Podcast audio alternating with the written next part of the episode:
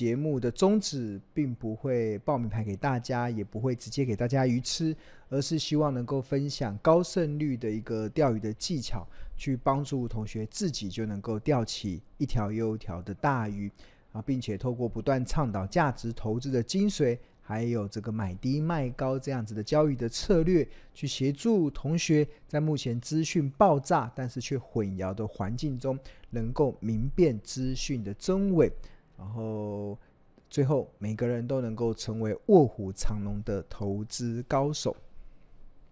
好，那大家最近会不会心里很不安全 的看到台股这样有点好像摇摇欲坠的感觉？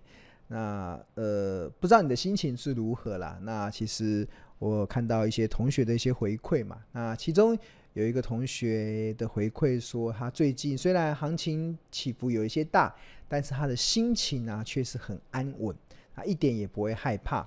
然后他每天就跟着助教上课，就看很多助看我们的助教去分解同学的一些问题，然后他也就慢慢的跟着学习。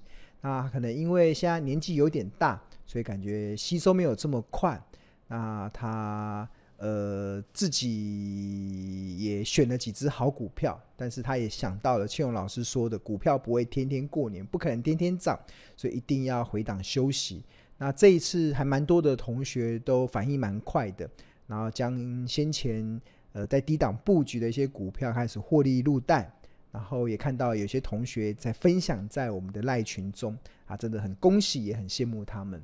然后虽然恭喜跟羡慕他们，但是他自己也觉得他已经不会再像他自之前，他之前怎么样？他之前的投资是买高卖低，这是很多的投资人很难在股票市场中赚钱的一个宿命，就是很喜欢买高然后卖低。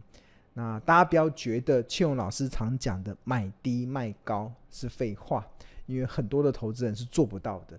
因为当真正因为股票为什么会有低点？一定是股价在跌嘛。那股价为什么会跌？一定有很多的不好的消息。那当不好的消息来的时候，如果呃投资人自己没有对于你投资的定见的时候，那你很容易就随波逐流，然后最后陷入到这个看跌说跌的恐慌的氛围中。那那当股价在涨的时候，一定会存在出很多的好消息。那如果你这个时候又对投资没有定见，对投资没有一个好的方法去遵循的时候，那你就很容易迷失在那个看涨说涨的乐观的氛围中。那最后，最后形成什么？形成这位同学他所形容，他过去总是买高卖低。对，所以我真的为什么要不厌其烦的一直告诉大家，股票要赚钱就只有四个字：买低卖高，买低卖高，买低卖高。那这是一个非常重要的节奏，你只有把这个节奏抓对了，你才有办法可以在股票市场中可以源源不绝的把它当做提款机在提款，你才会发现原来股票市场原来是一个这么大的藏宝图。那这同学他也很谢谢有助教的帮忙，还有呃青荣老师在旁边的一些教导。OK，好，那我非常感谢同学的回馈，因为每一每每一位同学每一位订户的回馈都是提供我们再前进的一个动力啊。有些时候还是需要一点掌声呐，对啊，不要不要有些掌声会给我们的助教，会有一点觉得哎还蛮窝心的。所以也蛮期待同学的持续的回馈。好，那谈完的同学的回馈之后，那我们接下来讨论的，其实刚才有谈到了这个碾压全球的超狂产业，这就是台湾的伺服器产业嘛。因为台湾在全球的伺服器的代工领域中，我们的市占率是超过 加起。呃，超过九十一趴。如果把这个美国在台湾设厂那个加进来，合计将近超过九十八趴以上，所以真的是完全碾压了整个的呃伺服器产业。那这几年伺服器产业啊，其实它在这个缓慢成，应该说在这个稳健成长的过程中啊，也有一个亮点产业，也有一个亮点产业。这个亮点产业叫什么？这个亮点产业叫 AI 伺服器。AI 伺服器，那根据 IDC 的预估啊，整个 AI 伺服器的营收的规模，呃，去年的时候已经来到了两百亿美金，那今年会逼近两百五十亿美金，那二零二五年的时候预计会攀升到三百亿美金，那年复合成长率是达到十八。percent，那这个比整个的伺服器产业年复合成长六 percent 的这样子的年增率，其实是整个全体的伺服器产业年复合成大概是六趴，但是 AI 伺服器。年成长率是来到十八 percent。那如果以出货量来看啊，以出货量来看的话，这个去年的 AI 伺服器它占比约整体市场的十七趴。那大概到二零二五年的时候，占比会提升到三十七趴。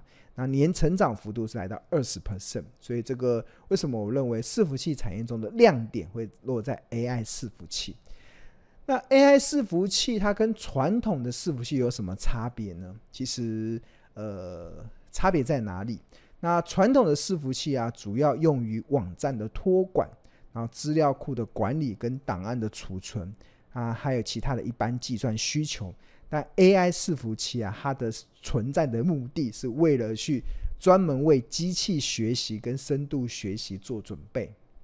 那由于 AI 伺服器通常需要更强大的硬体资源，如高效能的 GPU 这个图像处理的，然后还有其他专门为 AI 运算而设计的加速器，所以它的硬体设备的需求会比较大。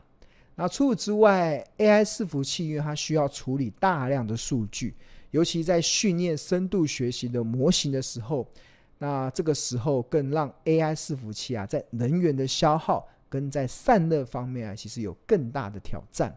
那此外，由于 AI 伺服器需要高性能跟比较好的硬体的一些需求，甚至还有专用的软体，所以通常它建置的成本也会远远高于传统的伺服器。所以这个就是当台湾垄寡占了全球超过九成的伺服器产业的时候。那台湾的这些厂商要怎么样精益求精？那一个很重要的是在 AI 伺服器这一块，也必须要跟上国际大厂的脚步。那因为 AI 伺服器它的建置成本更高，代表了它的利润会更高。就像我们看到为什么最近的纬创会涨会涨翻天，其实很大的关键其实就来自于 AI 伺服器所带来的贡献嘛。那我们看伟创，你看它这从一路的从去年年底的时候还在二十二十几块，二十五六块，然后现在已经翻了一倍了，来到了五十块了。这有很大的贡献，就来自于它在 AI 伺服器的这一块贡献。所以如何去抓到对的趋势啊？其实对于厂商来讲，它不只有这个呃业绩提升的想业绩提升的这个实际的贡献。它对于股价的本一比的拉升也会有很大的帮助。那 AI 伺服器如果要去仔细去看我们台湾厂商的这个呃状况的话，其实我们可以观察，就主要全球会需要 AI 伺服器的厂商，包含了微软，包含了谷歌，包含了 Meta，就是原来的脸书，包含了亚马逊，还有一些中国的一些业者。那其中如果就占比来讲，微软占比最大。包含了十九 percent。我们看那个 Open AI，那个 Chat GPT 就是微软他们所延伸出开发出来的生成 AI 机器人。那主要的供应商包含了英业达、纬颖、鸿海跟广达嘛。那另外 Google 这这一两年应该也是想要急起直追。那它占 AI 伺服器的采购占比是十七 percent。那主要的供应台厂包含了英业达、红海跟广达。那脸书占比十六 percent，那供应的厂商是纬颖跟广达。那另外像亚马逊就分散的比较多，它占比只有十四 percent，但是它的供应链包含了英业达、纬颖、鸿海、广达、神云。神云是神达所的一个子公司，所以看起来台湾我们上面一开始跟大家所秀的这个呃台湾的这个主要的呃厂商。像广达全球市，呃，应该说红海市占率四十三趴，广达市占率十七趴，伟创市占率十四趴，英业达市占率十二点八，甚至神达市占率一点八，这些厂商基本上都在这个所谓的 AI 伺服器也有一些琢磨了。那有其中，如果讲纯度的话，应该纬创算是纯度相对较纯的，所以才会激励它这一波的股价的一个上涨的一个状况。好，那了解了这个整个产业的趋势之后啊，接下来我们就可以开始去思考，就是这些 AI 伺服器或者是整个伺服器产业中啊，我们台厂可以有哪些机会？他除了去帮这些国际的大厂，帮这个微软、帮 Google、帮脸书、帮亚马逊代工生产伺服器、代工生产 AI 伺服器之外，那除了代工的商机之外，还有没有其他的商机？那基本上有，那它主要有分为上游、中游跟下游。那上游的部分跟台湾还蛮有关系，上游里面包含了像 CPU、GPU 嘛，那你像这个台积电、像纬颖。这是做测试的，台积电做代工。那另外像这个 DRAM、Flash，像威刚啊、威刚啊、十銓等等。那像是还有信华，还有像网网络的建制，像智邦、重达。然后另外高高高速传输晶片的普瑞跟祥硕啊，另外还有一些 PCB 跟 CCL，这里面包含的金像电。然后南电、欣兴、景硕、台光电、联茂等等啊，另外机壳的勤诚跟银邦，然后另外像连接器的嘉泽、电源供应器的台达电，那散热、散热的建制双红跟奇红，那散热也蛮重要的是，因为我们刚才不是有提到嘛，就是因为 AI 伺服器需要处理大量的数据，在训练机器的深度学习，所以人员的消耗跟散热有很大的挑战。所以这些其实都是我们在看待这个产业下所诞生的一些商机。那这些的商机要如何的再进一步追踪？大家看到，哎，股票数好多，要怎么去追踪呢？那庆隆跟大家推荐，推荐什么？推荐，呃，我有一个线上的一个讲座，是这个在 Smart 支付月刊我们所所一起合推的一个呃兔挖掘兔来运转的讲座中，那这个就是。讲座的一个在线上讲座的一个观看的一个实际的画面，那你点这个 play，这个讲座大概一个小时五十五分，大概一一个多小时啦。然后在你看在三十七分的这边的时候，那庆隆就有针对我们刚才上述所讲的这个布局伺服器产业，那台厂如何一统天下？那针对从上游。从这个代工啊，从测试啊，从这些高速传输啊，从这些 PCB 产业啊，从散热机壳等等，我们台湾有很多的布局嘛。那基本上气能也有自己看好的一些呃布局的方向。那这个内容其实都会分享在这一场的讲座中。那要如何的去观看这场讲座呢？其实呃。这讲座基本上我们是免费赠送的，那那但是要有条件，就是如果你是我们投资家日报两百四十份的订户，你就可以享受四大好礼。那其中一大好礼就是可以免费的获得刚才所上述所这个挖掘兔来运转好股票的这个讲座线上观看权限。可以无限观看九十天，那就是这场讲座。你点进这个网页的画面，你点进去之后就可以观看，而且可以无限次的观看。你听一次看不懂，你可以看两次；两次看不懂，你可以看三次。甚至你觉得我讲太慢了，你可以加快我的讲快的速度，去真的抓出重点来。啊，所以你现在只要订购两百四十份《投家日报》的订户，你就可以免费的获得这个挖掘兔来运转好股票讲座的线上观看权限，可以无限观看九十天。无限次数观看九十天，那此外，我们这个还有价格优惠，每份只要四十元的好礼，还有可以免费回看五天的《投家日报》，另外还可以免费的加入日报的专属的赖群。所以现在订购两百四十份《投家日报》，可以享受这个四大好礼。那如果大家对于这个订购有兴趣的话，你可以扫描这个 QR code 进入到这个订购网页，或者是在上班时间拨打订购专线零二二五一零八八八八。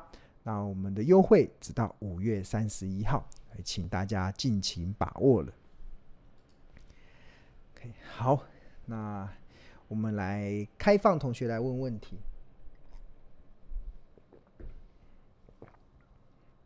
OK，廖 A 明同学的回馈说：“老师说，今年初以来看盘真是太准确了，谢谢你的鼓励。那我们就是看到什么样子的市场的变化，那我们就会会分享在我们的不管在投资家日报或在直播的内容中。那希望可以帮助同学可以有一个比较正确的判断。好，那另外奇霸他有回应到。”啊是投家日报跟标股金 APP 的用户，非常感谢支持我们的这个产品。那他想请问的是二四七四的可成，那目前月 K D 指标在高档即将死亡交叉。那以今天的收盘价，月 K D 在七十四，月低在七十四点七一。倘若持续到五月底，仍无法改变数据，产生死亡交叉，是否建议获利了结或适时的出场？谢谢。好。那我们来看一下可成，可成代号是二四七四。那这位奇霸他所讨论的就是，他是参考这个可成近期的股价呃走势是比较，如果用日的角度来讲是比较稍微弱一点嘛。然后月他讲的是月 K D，我们来反映月 K D K D 指标。那可成的月 K D 指标，其实它在二零二二年的四月，呃五月吧，五月，二零二二年的五，二零二二年的五月三十一号，那时候的红色的月 K 穿越蓝色的月低，呈现了在低档黄金交叉，这个低档在十八这边出现了黄金交叉，那当时的股价在一百六十四嘛，然后一方面预，一方面它暗示了前一波这个。股价的这个下跌走势，从两百多块下跌走势的空头走势，已经即将由空翻多。那那一方面也暗示了未来股价破底的几率比较低。那随着二零二二年的五月出现黄金交叉之后，那确实可成股价有一路的呈现一个止跌回稳的迹象。那奇霸所形容的就是月 K D 指标在这个地方，它。现在月 K 是七十四点四四，月低是七十四点四一，是否会呈现死亡交叉？那首先从几个面向来看，第一个，我们在参考月 K D 指标的时候，其实会以月底的数字当做主要的依据。那这个月底现在才五月三号嘛，离这个五月底还很久很久以后，这是第一个嘛。那第二个，其实。呃，除了是月底之外，所以现在才五月三号，这个数字是没有不准确的。那第二个就是还有交叉的这个交叉的高度高高度嘛。那七，它如果在七十四，那基本上，呃，我个人的习惯会在会在八十以上死亡交叉，或在七十五以上死亡交叉，才算是一个比较准确的死亡交叉的内容。那因为。可成它曾经在二十以下黄金交叉过，所以基本上你必须得搭配这个八十以上死亡交叉，才会是当做是月 K D 指标的一个操作的依据。这是第一，这是从月 K D 指标的看法。那第二个看法是我我个人其实是蛮可以倾向于同学可以用这个鼓励的策略。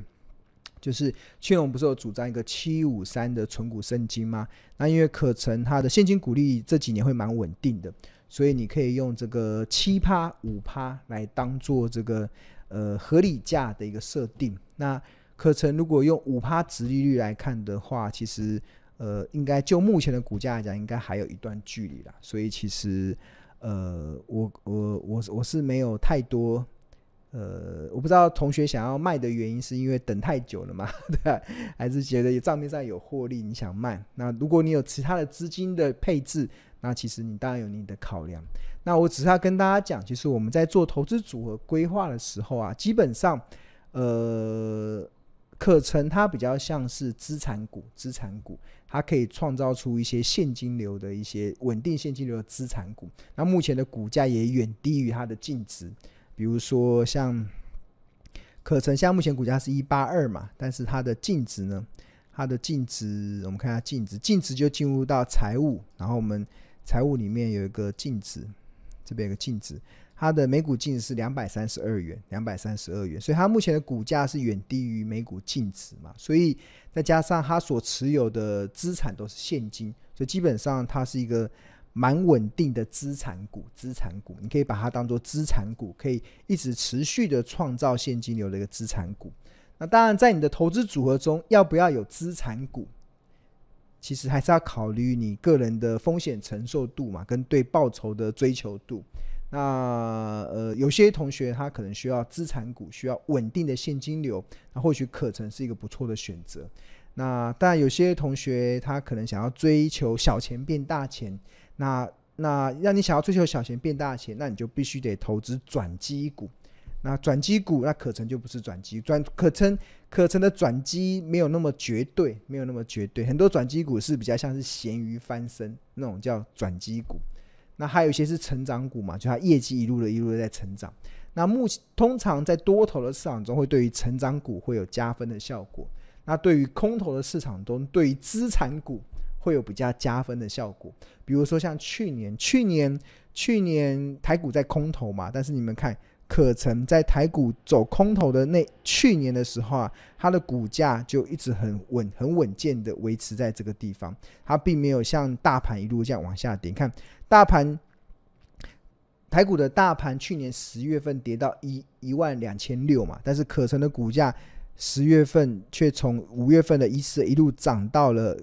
呃，大概一百六、一百七这个地方，甚至还来到一百八，它非常没有跌，它还出现抗跌，这就是资产股的价值。资产股的价值就是，呃，在空头的市场中，它有很好的防御性价值，对啊。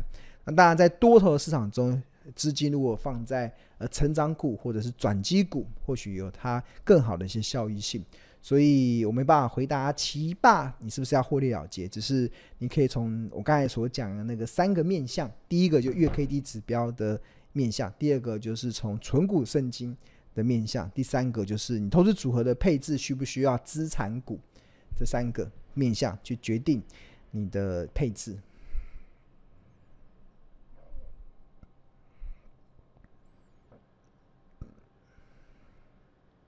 OK，好，那有同学有说资本支出的细项科目，土地、投资土地、厂房、设备去哪里看这些细项？就资产负债表里面会有，对啊，就是呃呃，就是资产负债表里面会有，对啊，资产负债表里面会有。你说是投资土地还是厂房还是设备嘛？那我举例来讲好了，我们来。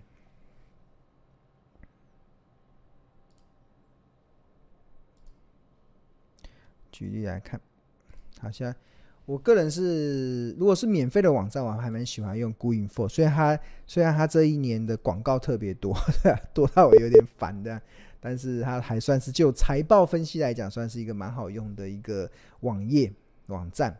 那举如说台积电，按查询，然后去哪里看呢？你就进入到这个财务报表。财务报表，财务报表有包含资产负债表、损益表、现金流量表跟财务比率表。那资本支出会放在现金流量表，点进去，点进去之后，然后你可以选择单季，单季。然后现金流量表里面有包含营业活动，有包含这个投资活动，然后有包含融资活动。那资本支出是放在投资活动里面。那投资活动里面有个固定资产这个地方。固定资产的这个购置，这个就是这个是它的这个资本支出的总总总数。那基本上这些数字，其实你要再看细项，你就必须得进入到公司的财报。那公司的财报就要进入到公开资讯观测站。公开资讯观测站里面，公司就会公告它的财报，上面就会呈现它花了多少钱去买土地，花了多少钱去买设备，花了多少钱去盖厂房。那还会有细项。那因为科目很多嘛，所以我们一般所看到的是比较不会有细项，所以你一定要进入到公开资讯观测站，然后去看，直接去看公司所上传的那个财报，经由会计师认证的财报，那你去抓它的细项，它就会看到了。对，所以公开资讯观测站是一个非常重要，如果你是一个呃走价值投资的投资人来讲，是一个非常重要的一个依据。那。时间的关系就不再细谈了。OK，好，那时间差不多，那希望今天的内容很多，大家要好好的消化一下。那希望透过每周这样子的一个半小时的直播的内容，可以帮助同学一点一滴的去建立起你在股票投资的一些基本的马步，对啊，你把马步蹲好了，你想要跑、想要飞、想要跳，才会比较扎实一点嘛。就是不要连马步都还没有蹲好，你就想要飞、想要跳、想要飞、想要跑，然后就会跌跌撞撞。啊，希望我们今天内容可以帮助到大家进场去捡便宜。那因为我们哪里都跑不了嘛，所以我不买台积电，我要买什么？我买台湾的房地产发